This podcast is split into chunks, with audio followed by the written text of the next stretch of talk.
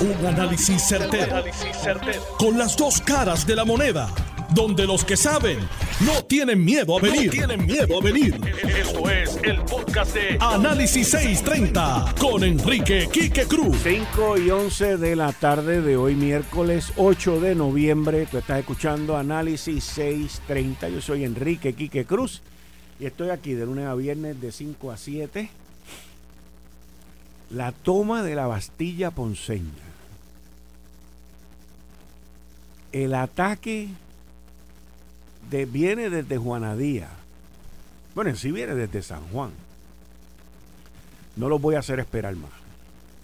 Ya está todo el mundo en Ponce sintonizado. Moura, acuérdate que te estoy diciendo, pendiente para que tú le des seguimiento a esto. Mañana tú entras acá y me das más información porque tú estás allá.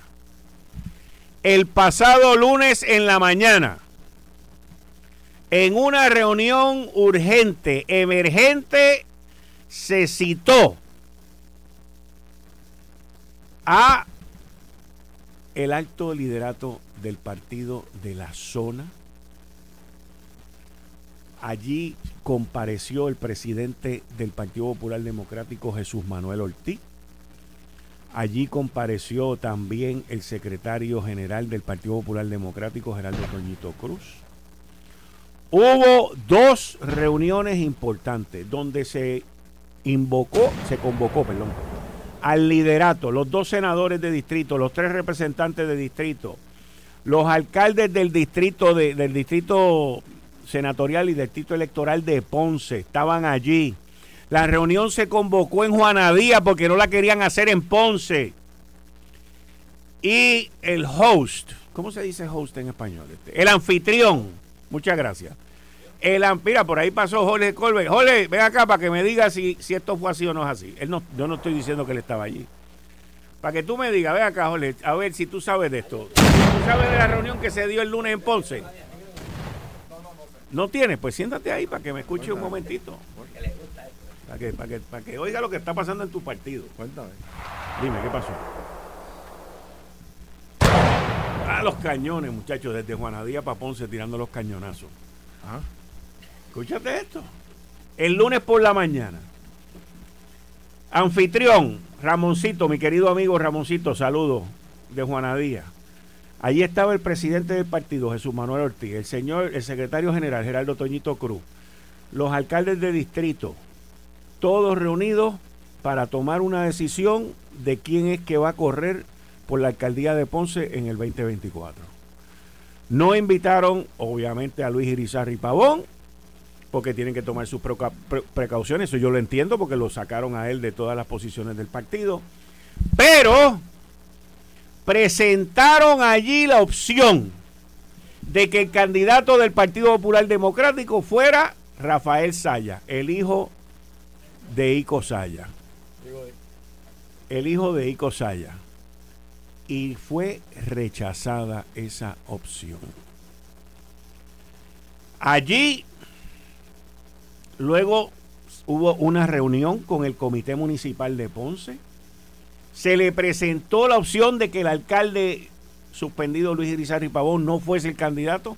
Fue rechazado también.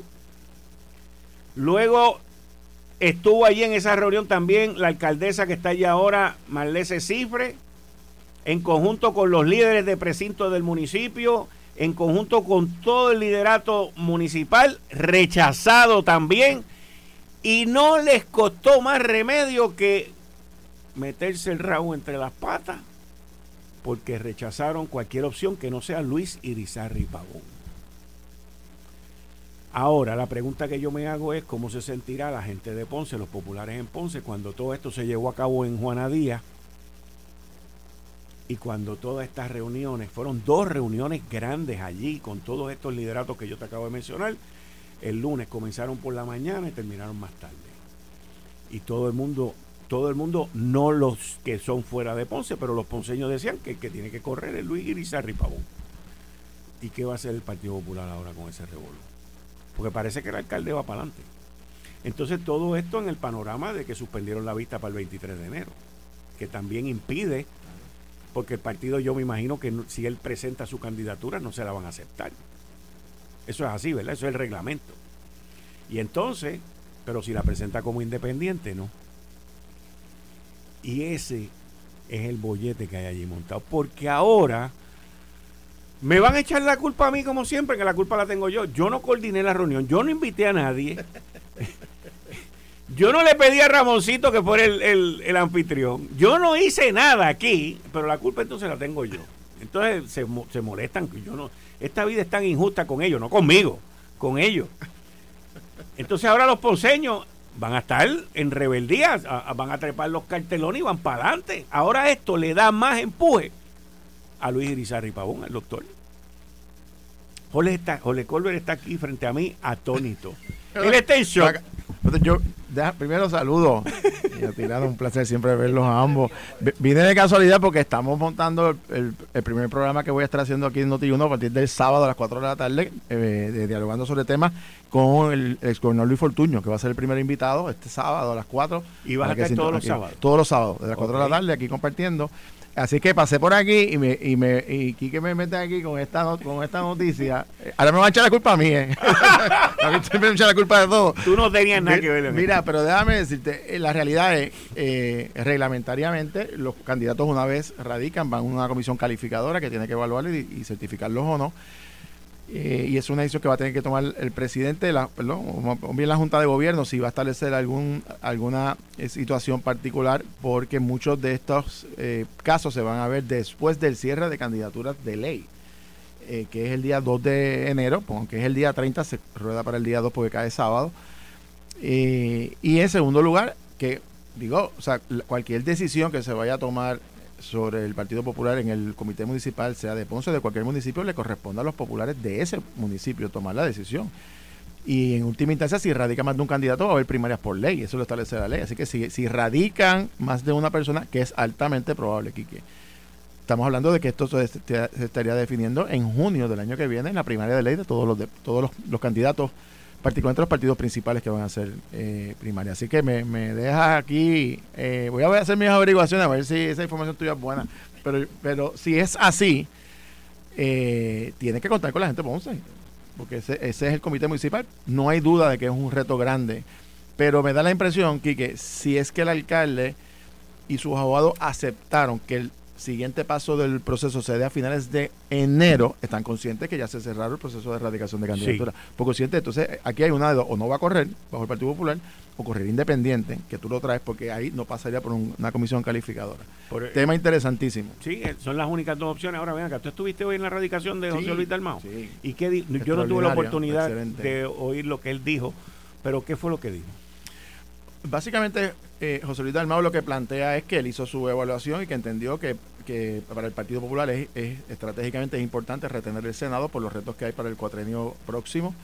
Eh, y hizo un llamado a la reconciliación del país, no solamente del, Partido Popular, de la necesidad de, trabajar para la legislación que incentive la economía, el desarrollo económico, es la prioridad el tema económico, ahí fue que se enfocó eh, el tema social, obviamente, la inequidad social en muchas áreas, eh, pero fue muy interesante porque Quique dijo algo que a mí eh, me, llenó mucho. Él dijo que en, las campañas siempre se, se, va a polarizar el debate y que era importante que los populares vieran a las personas o a los líderes de otros partidos no como enemigos, sino como adversarios políticos, que son dos cosas distintas. Y tú puedes tener diferencias, pero son puertorriqueños eh, y el llamado a la unidad del país del Partido Popular me parece que caló eh, eh, fuertemente en el liderato en el día de hoy. Estaba allí prácticamente toda la plana mayor del Partido Popular. Pero acá, tú me imagino que viste la encuesta hoy y los resultados que salió. O sea, cuando tú miras, si te dejas llevar por el titular, que yo nunca me dejo llevar por el titular, los titulares te dicen una cosa y las noticias te dicen otra.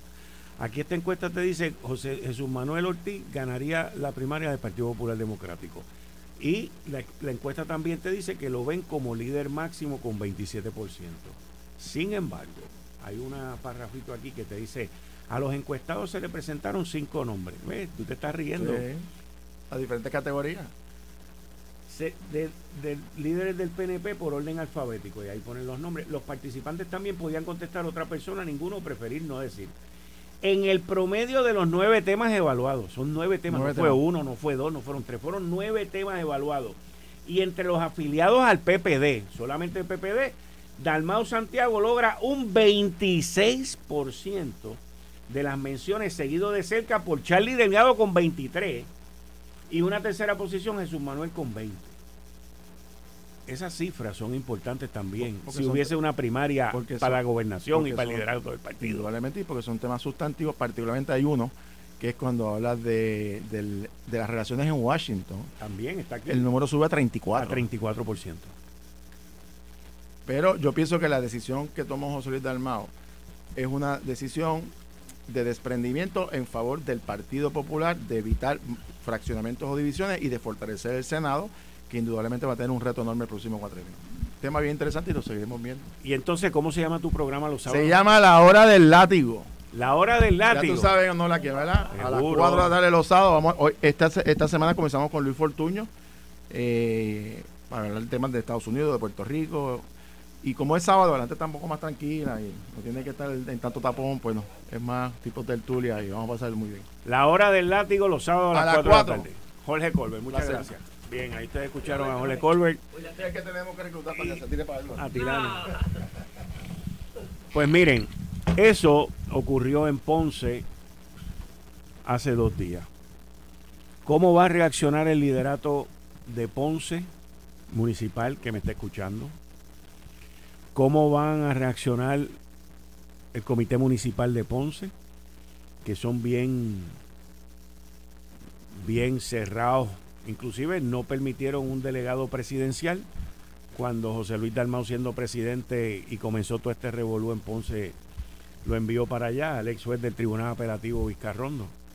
Así que esto se está tornando en una situación muy delicada porque ahora hay unos sentimientos regionales de los ponceños que van a sacudir todo esto que está ocurriendo a los olvídense de los ponceños y sin falta de respeto ni nada pero a cualquier persona de cualquier pueblo no le gusta que venga nadie de afuera o que planifique algo de afuera para lo que está pasando allí. Así que no me echen la culpa a mí porque yo no fui el que invité, yo no soy el anfitrión, yo no fui el que hice nada, yo solamente comunico esta reunión que se dio allí, cuáles fueron los resultados y que la gente todavía apoyan, todavía apoyan a Luis Irizarri Pavón para que corra.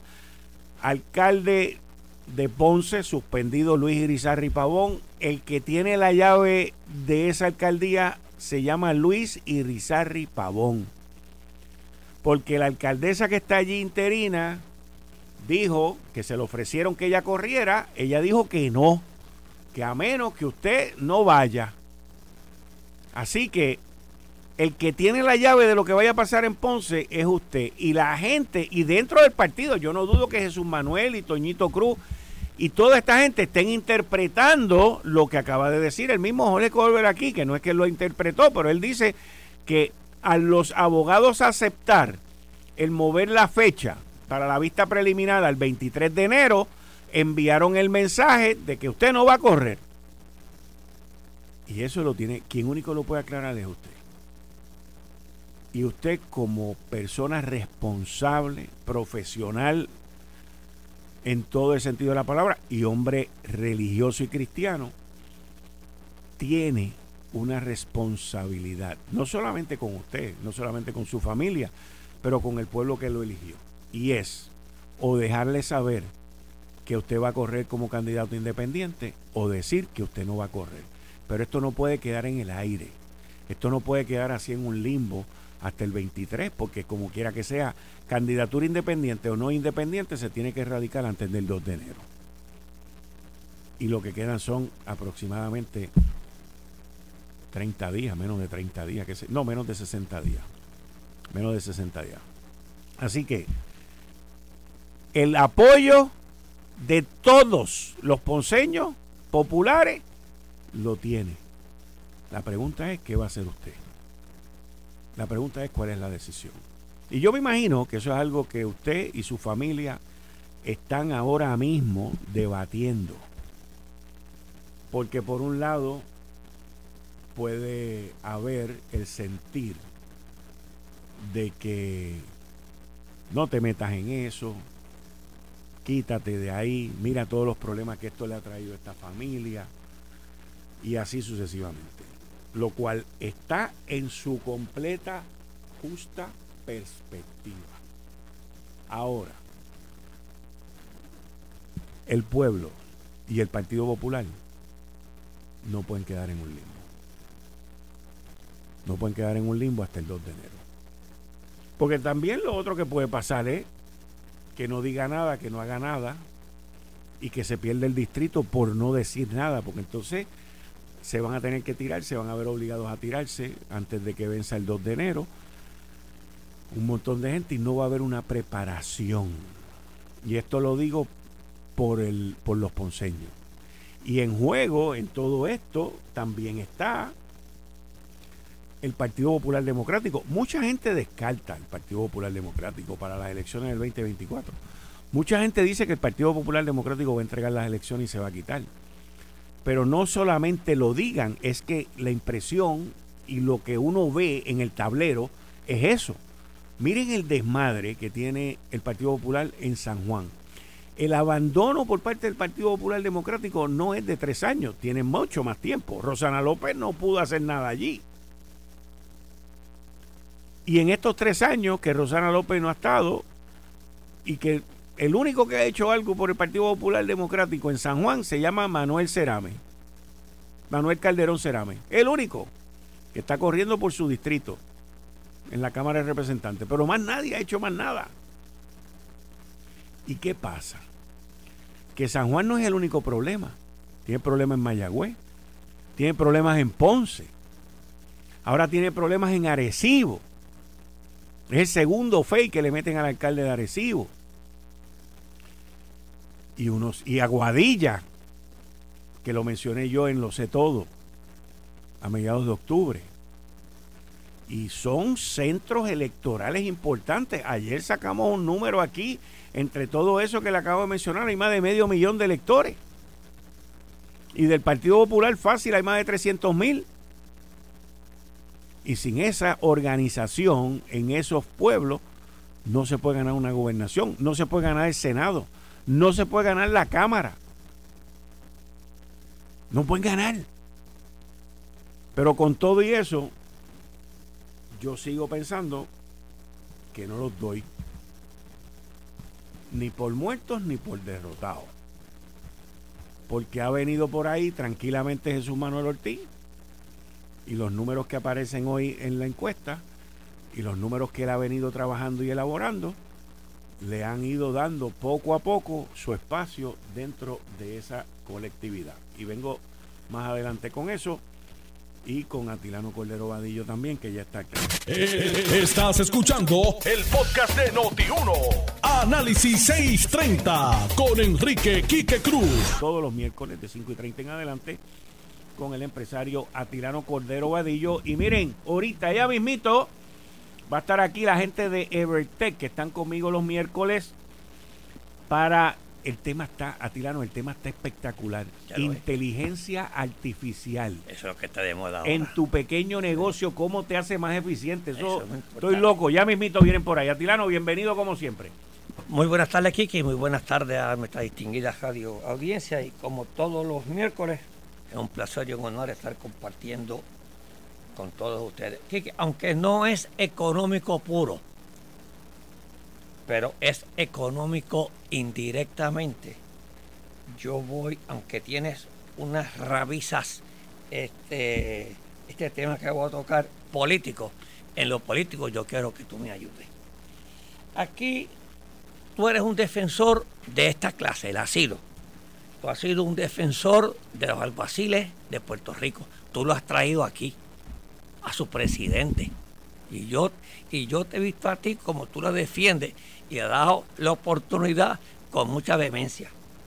Y tú eres un defensor de los jueces de Puerto Rico, porque tú también traíste al presidente de los jueces. Intercambiamos aquí y, el sistema judicial de Puerto Rico hace 20 años que no recibe un aumento. Un aumento de sueldo, de trabajo, pues sí, ha recibido. Y aquí los incrementos en el costo de vida en Puerto Rico han sido grandes, ha sido mínimo un 20%. Usted coge, y, y algunos propiciados por el propio gobierno. La luz, eh, cuando la tenía el gobierno, cuánto subió, el agua, cuánto subió, y todo eso indirectamente ha subido. Por eso yo digo que esto es un tema económico. ¿Cómo es, Quique, que todavía eh, este proyecto de la que se, que se aprobó en el Senado está atascado en la Cámara? Y dice la, la, presidenta de, del Tribunal Supremo, me reafirma en la, este, que envió una carta al presidente de, la Cámara. Y, eh, le dice que es la honorable jueza Maite Orono del Tribunal Supremo, emitió unas declaraciones en las que le hizo un llamado al presidente de la Cámara a reconsiderar su postura y darle paso al proyecto del Senado, pues que es el, el 1292, antes que culmine la sesión de este próximo 14 de noviembre. Y ella explica que tras 20 años sin recibir un aumento, los, los profesionales que integran la judicatura merecen que sus salarios sean objeto de revisión a la luz de los criterios objetivos utilizados para mejorar la competitividad a nivel de mercado. Yo no creo que es tanto a nivel este, de, competitividad, sí. Oye, es para hacerle justicia que 20 años todo se ha incrementado en Puerto Rico, ellos no reciben un aumento. Este, dijo Orgón mediante expresiones escritas. Entonces dice, no existe impedimento para que la Cámara de Representantes no considere en este momento el proyecto en el cual con fondos asignados ya fue aprobado por el Senado y sobre el cual el gobernador Pedro Pierluisi manifestó que convertiría en ley, agregó la jefa del máximo foro judicial. Así es que, y además, esto tiene ya el dinero y está aprobado por la, por la Junta de Supervisión Fiscal. Y la Junta Fiscal autorizó una partida de 11.2 millones para el incremento de sueldo a los jueces. Sin embargo, en el caso de, los togados, la distribución de los fondos requiere un mandato de ley. O sea, que aunque tengan todo el dinero, aunque quieran aumentarle, tiene que ser aprobado por la ley. Y eso está destacado.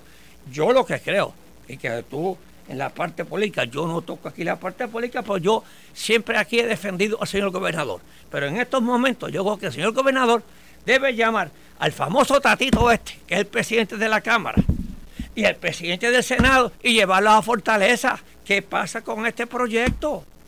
Oye, y negociarlo, sí que negociarlo. Sabes que las cosas se atacan algunas veces por una negociación.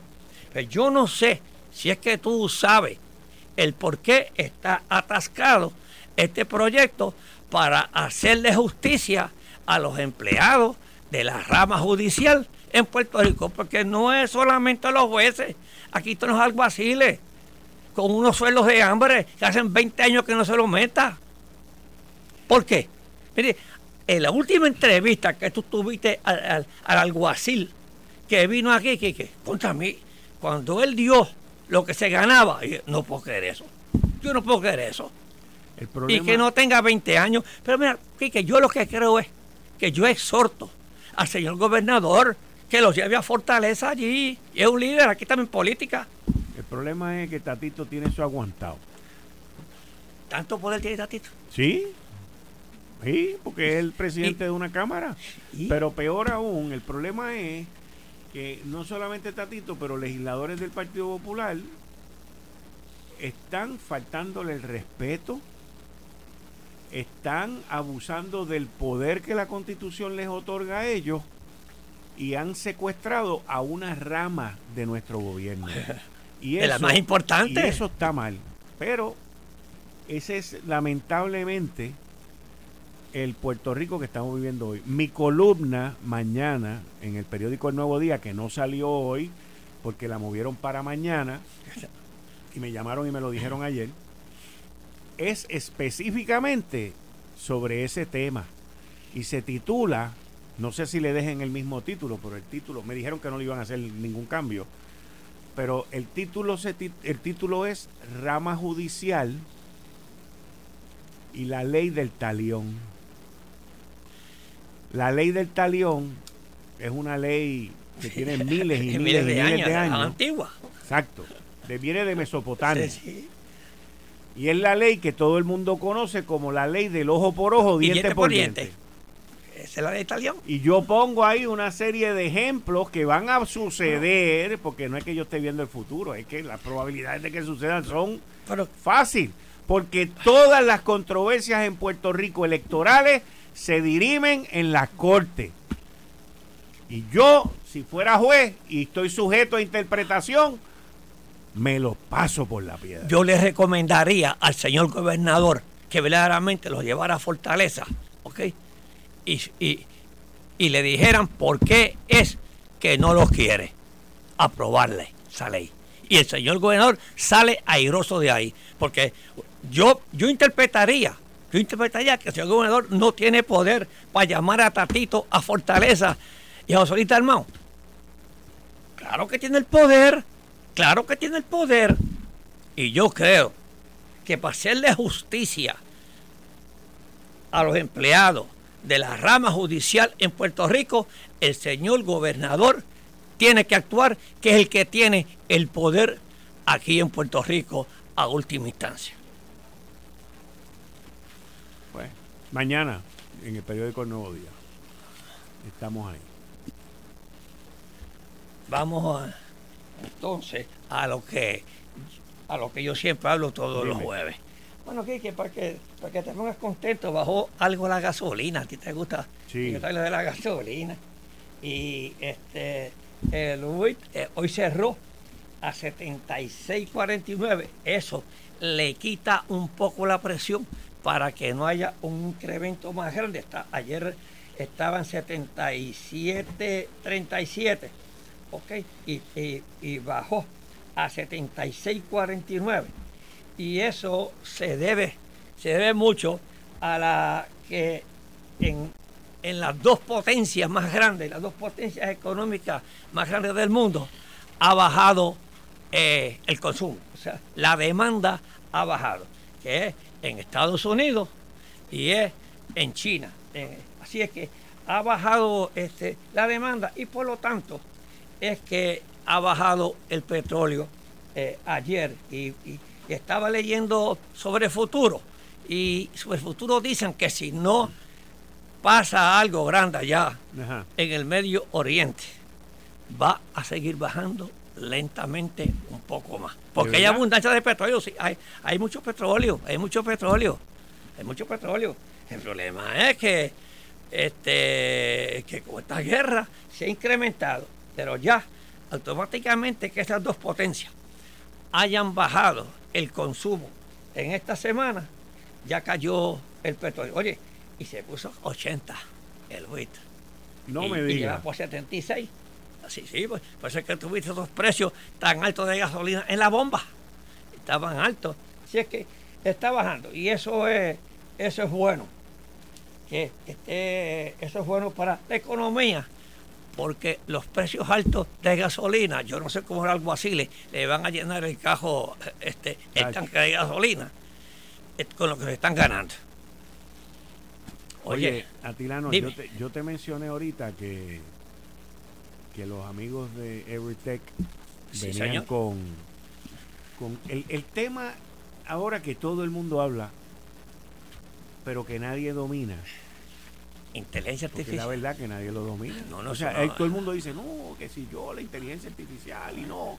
Estoy hablando fuera de las compañías que conocen como Evertech, pero, o sea, todo el mundo, no, que si la inteligencia. Entonces, todo el mundo te da el mismo ejemplo. No, porque yo me paro frente al, chat GPT y le digo, escríbeme una carta a Tilano y me escribe la carta para Tilano. Cogela. Entonces todo el mundo te habla de ese tipo de ejemplo. Escríbeme esto, escríbeme aquello, dame aquello, pero la inteligencia artificial se hizo para eso. No creo. ¿Cuál es el potencial de este gran descubrimiento, desarrollo tecnológico en un pequeño negocio? Me imagino que debe ser infinito. Yo me imagino que debe ser infinito. Esto fue el, podcast de Notiuno. Análisis 630 con Enrique Quique Cruz. Dale play a tu podcast favorito a través de Apple Podcasts, Spotify, Google Podcasts, Stitcher y notiuno.com.